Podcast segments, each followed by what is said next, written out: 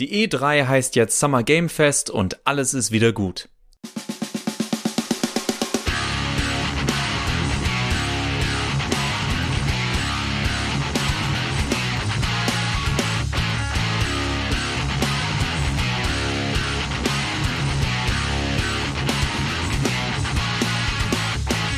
Oder auch nicht, denn hier ist wieder Mehrspieler.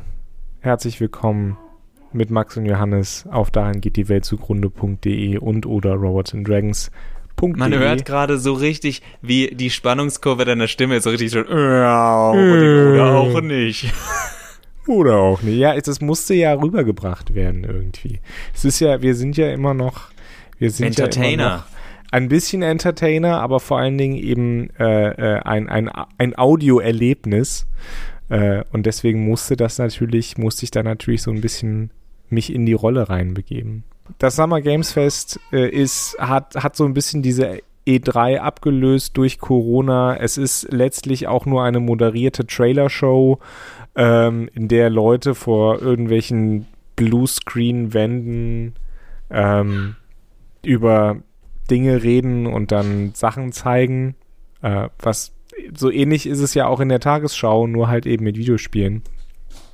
Und was mir aufgefallen ist, so ein bisschen ist, äh, äh, dadurch, dass viele Sachen mehr oder weniger nicht gleichzeitig laufen, aber so ein bisschen ineinander übergehen. Es hat mehr so was Buffet-mäßiges. Ja, also man konnte bei den E3s waren immer die, waren immer diese Presseschauen äh, so ganz wichtig, der großen Publisher. Hier ist es mehr tatsächlich so, dass, dass mehr Möglichkeiten sind auch für kleinere Entwickler, ja, äh, die dann halt ihr, ihren eigenen Livestream irgendwie starten oder sich in einer größeren größeren Show ranhängen. Äh, und es hat, hat halt, man muss halt, oder man kann sich mehr entscheiden, gehe ich hierhin, gehe ich dahin. Ähm, ich weiß nicht, wie ich das finde. Ich glaube, prinzipiell finde ich es erstmal gut. Ähm, aber so ganz, muss ich gestehen, kann ich damit nichts anfangen, weil mir einfach mittlerweile die Zeit fehlt, mich damit zu beschäftigen. Und deswegen ist dieses Summer Games Fest für mich auch interessant, aber so ein bisschen auch Verzeihung, egal. Und da merkt äh, ihr, liebe Hörer, die uns schon länger hören, wahrscheinlich einen roten Faden, der nämlich schon seit Jahren ja auch dahin ging, dass uns die E3 immer egaler geworden ist. Jetzt eben das Summer Game Fest das, wie Johannes das gut beschrieben hat, im Grunde mehr oder minder eins zu eins das Ganze ablöst, wobei man auch da sagen muss, die ganzen Publisher haben ja längst ihre eigenen Streams. Also das, was früher die eigene Presseschau während der E3 war, als diese nicht Community, diese Branche, wobei auch die Community, die Community und die Branche Videospiele noch nicht so gigantisch groß gewesen sind, wie sie inzwischen seit gut zehn Jahren äh, sind, oder knapp zehn Jahren, ich, ich sage mal, spätestens seit Grand Theft Auto Online, äh, können wir sagen, jetzt, jetzt reicht's, aber jetzt kann nie, niemand mehr so tun. Fortnite kann ein paar Jahre später. Es ist, es ist eine so riesige Industrie, die braucht nicht mehr so eine Witzmesse braucht sie nicht. Also in dem Sinne, weil wir ja sagen, Summer Game Fest ist ja auch auf äh, Jeff Keelys Mist gewachsen, der sich ja auch jahrelang um die Game Awards bemüht hat, die immer mal wieder ein bisschen anders hießen. Und im Grunde, und ihr, ihr kennt wahrscheinlich unsere eher negative oder überflüssig in unseren Augen ist, äh, ist diese Awardshow. Aber selbst die hat im Vergleich zu anderen Medien eine größere Daseinsberechtigung, weil jedes Medium meint irgendwie so seine Preise verteilen zu müssen, ob das die Nebula Awards sind beim Buch oder Pulitzer Preis, die Oscars. Sucht euch aus. Leute wollen natürlich Bestätigung für ihre Arbeit, das ist völlig legitim. Summer Game Fest dagegen ist eher eine große Dauerwerbesendung, die uns heiß machen soll oder dafür sorgen soll, dass wir nicht vergessen, dass es diverse Spiele gibt. Hallo Final Fantasy 16, wo schon geunkt wurde, es ist schon ein ganzes Jahr, dass ich einen Werbetrailer sehen konnte. Ich brauche einen neuen Werbetrailer, sonst vergesse ich, dass nach Final Fantasy 15 vermutlich Final Fantasy 16 kommt. Man muss dazu sagen, dass was, was ja schade ist beim Wegfallen der E3, ist ja, das war ja eigentlich tatsächlich nur eine Industriemesse. Das haben wir ja schon öfters mal erzählt. Ne? Es gibt einen Unterschied zwischen Fachmessen bzw. Industriemessen und Publikumsmessen. Ähm, und die E3 war eigentlich immer eine Fachmesse, also wo sich die einzelnen Vertreter dieser Industrie getroffen haben und Vertreterinnen und miteinander gesprochen haben und zum Beispiel neue äh, Publishing-Deals irgendwie besprochen haben und so weiter. Und das ist jetzt weggefallen. Stattdessen gibt es halt nur noch diese, diese Trailer-Werbesendung. Das ist, glaube ich, eigentlich so ein Aspekt, der schon relativ schade ist. Man muss aber dazu sagen, dass die E3, glaube ich, viel mehr Richtung Publikums- und Eventmesse gegangen ist, als äh, tatsächlich ein Austausch, ein Austauschort war. Ich glaube, da gibt es mittlerweile auch viele kleinere Messen für. Äh, außerdem hat sich alles sehr viel ins Digitale verlegt. Also ähm, es ist tatsächlich wahrscheinlich nicht schade, dass die, dass die E3 weggefallen ist. Wir wollen es aber trotzdem mal, dieses Summer Game Fest mal zum, zum Anlass nehmen, äh, so ein bisschen darüber zu sprechen, trotz der zeitlichen Einschränkungen, die wir haben äh, und der als Eltern als Eltern, ja, ich, ja, und auch natürlich äh, neben der zeitlichen Einschränkung auch so ein bisschen diese emotionale Distanz, die ihr vielleicht auch schon festgestellt habt zu dieser ganzen Industrie zum Thema Videospiele.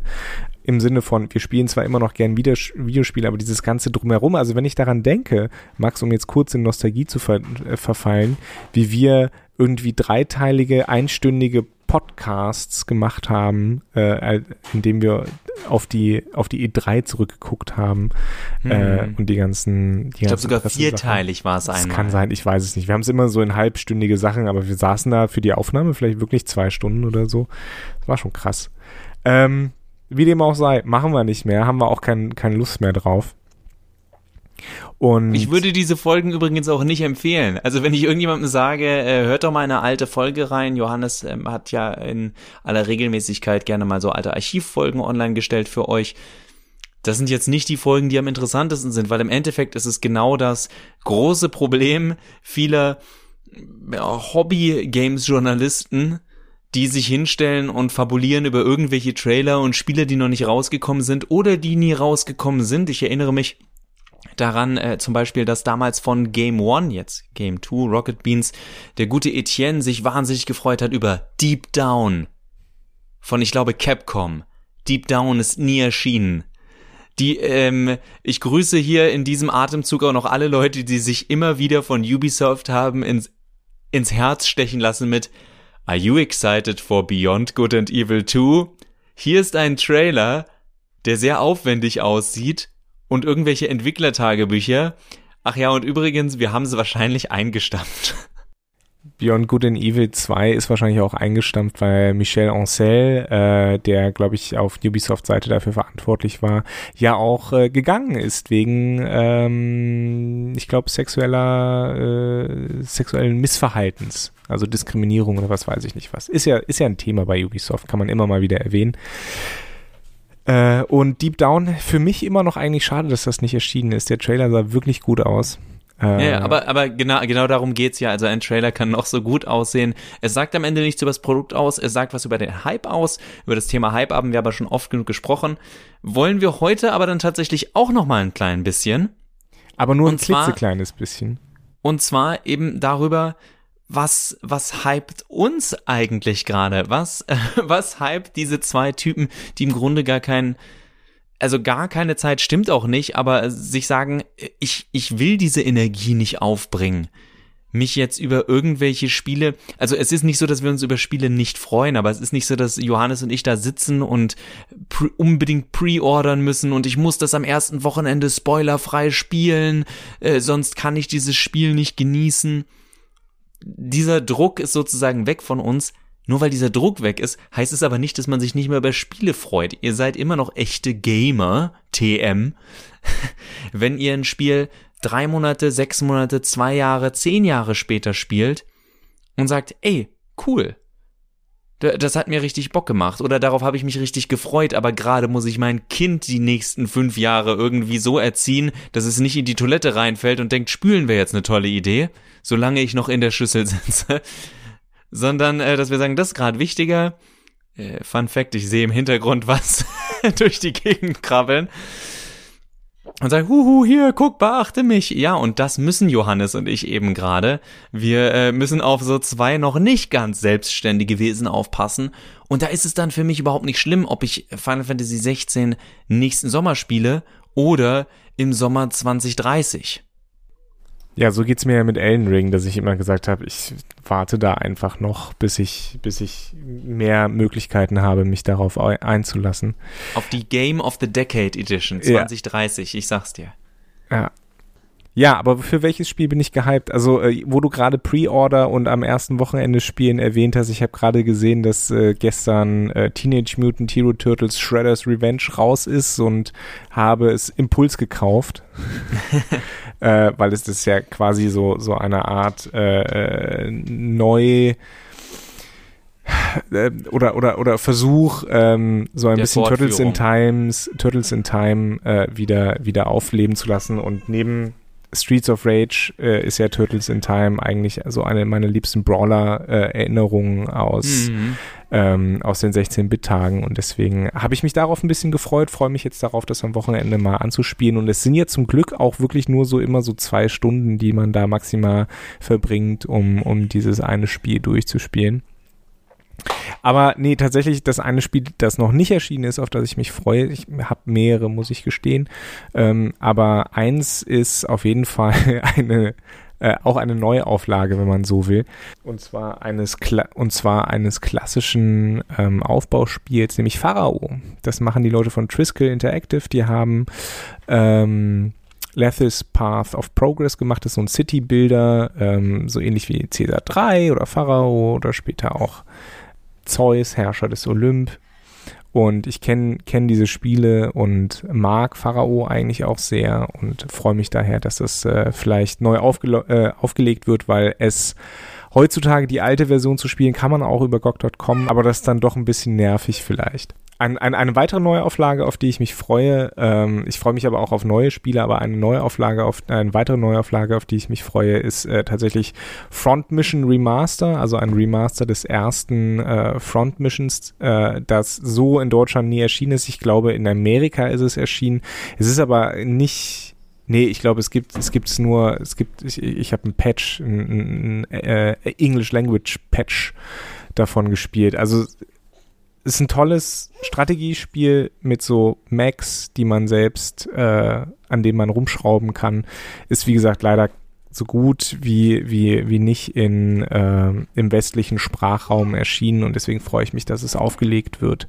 Weil auch hier, man kann es zwar, wie gesagt, in einem Englisch-Patch äh, spielen, ähm, emuliert, aber es ist, ähm, ist doch ein bisschen komplizierter dann und halt auch nicht so einfach zu bedienen und so weiter.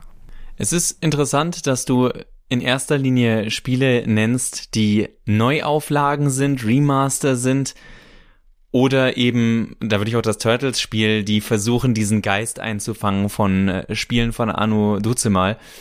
Ich habe äh, Turtles in Time übrigens auch eins meiner absoluten Lieblingsspiele auf dem Super Nintendo. Hat sehr viel Spaß gemacht im Zwei-Spieler-Modus. Für mich ist es tatsächlich so, dass es so gut wie ich, ich glaube, es gibt keine Neuankündigung, auf die ich nicht, auf die ich mich freue, sondern wie wir es vorher schon angesprochen haben, ja, diese Spiele kommen raus und dann werde ich die irgendwann auschecken, aber wie auch wieder die meisten von euch, die schon öfter zugehört haben, wissen, in erster Linie spiele ich Konsole und da ist mein Begleiter, wenn ich mich denn mal dran traue, meine treue PS4. Max, Du hast einen Games-Podcast. Warum hast du denn keine PS5? Keine Ahnung. Frag doch mal die anderen 5 Billionen Menschen, die keine PS5 haben, weil es von den Dingern einfach derzeit nicht so viele gibt. Und weil es mir ehrlich gesagt zu viel Stress ist, äh, gerade nach einer zu forsten oder viel zu viel Geld dafür zu zahlen. Also warte ich und äh, freue mich tatsächlich, Spiele wieder neu zu spielen, die ich schon gespielt habe. Ich meine, ich habe dieses Thema vor kurzem schon mal angesprochen, aber ich merke in letzter Zeit immer wieder, wie es mir in den Fingern kribbelt mit Spielen, die ich unglaublich gerne mal wieder spielen würde. Das sind Spiele, die ich erst vor kurzem gespielt habe, sowas wie das Final Fantasy VII Remake. Das sind aber auch Spiele, die ich vor 10, 11, 12 Jahren gespielt habe. Mir fällt dann schon auf, dass bei dem ein, äh, es gibt so zwei, drei Spiele, die ich auch gespielt habe als Jugendlicher in so jugendlichem, kindlichem Leichtsinn von, wir zocken das jetzt an ein oder zwei Wochenenden durch. Und diese Spiele sind mir nicht so super in Erinnerung geblieben und ich dachte mir, wie wär's, wenn ich mir tatsächlich mal Zeit nehme, um diese Spiele zu spielen? Hier ein Stündchen, da ein Stündchen, lange Zocker-Sessions sind sowieso nur möglich. Ähm, ich weiß nicht, äh, wie überhaupt. Und das ist tatsächlich das, was mich gerade äh, antreibt, Videospiele zu spielen, dass ich immer wieder so merke, oh, ey, ich hätte echt Lust mal wieder, keine Ahnung, sowas wie Chrono Trigger zu spielen. Ganz abgesehen davon, dass ich Chrono Cross spielen möchte und dafür irgendwann mal wieder Zeit finden möchte. Aber ja, es, es braucht halt alles seine Zeit. Ja, ich finde das auch interessant, dass, dass ich mich eher auf diese bekannten Sachen freue. Ich glaube, das ist aber ganz relativ normal.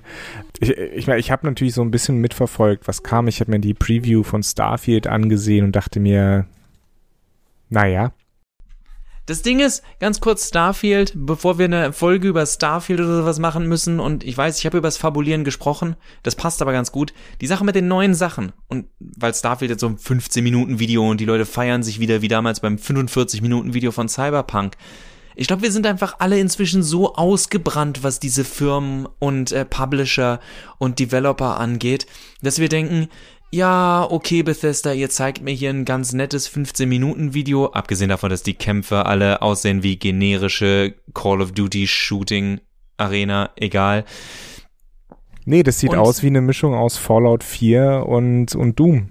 Ganz einfach. Und Na gut, merkst du hast halt Doom. Ich dachte, ich dachte mehr an, äh, ich dachte weniger an Doom, weil es mir zu langsam war und dachte eher an sowas wie Call of Duty und Co. Aber ja, verstehe ich auch. Und es ist dann so, ja, ehrlich gesagt bin ich überhaupt nicht. Äh, ich warte, was, dass das Spiel rauskommt und wenn es gut ist, dann ist es eine schöne Überraschung, weil ansonsten denke ich einfach nur so, aha, ja, okay, ein Bethesda-Spiel. Aha, ja, okay, ein Ubisoft-Spiel. Und das soll gar nicht negativ klingen, sondern es ist so, Leute, worüber soll ich denn gehypt sein? Diese Firmen sagen mir doch genau das, die zeigen mir genau das, was ich sowieso immer von ihnen gezeigt bekomme. Und um fair zu sein, bevor jemand sagt, Max, du hast dir Day One das Final Fantasy VII Remake gekauft und warst du deswegen ja total gehypt.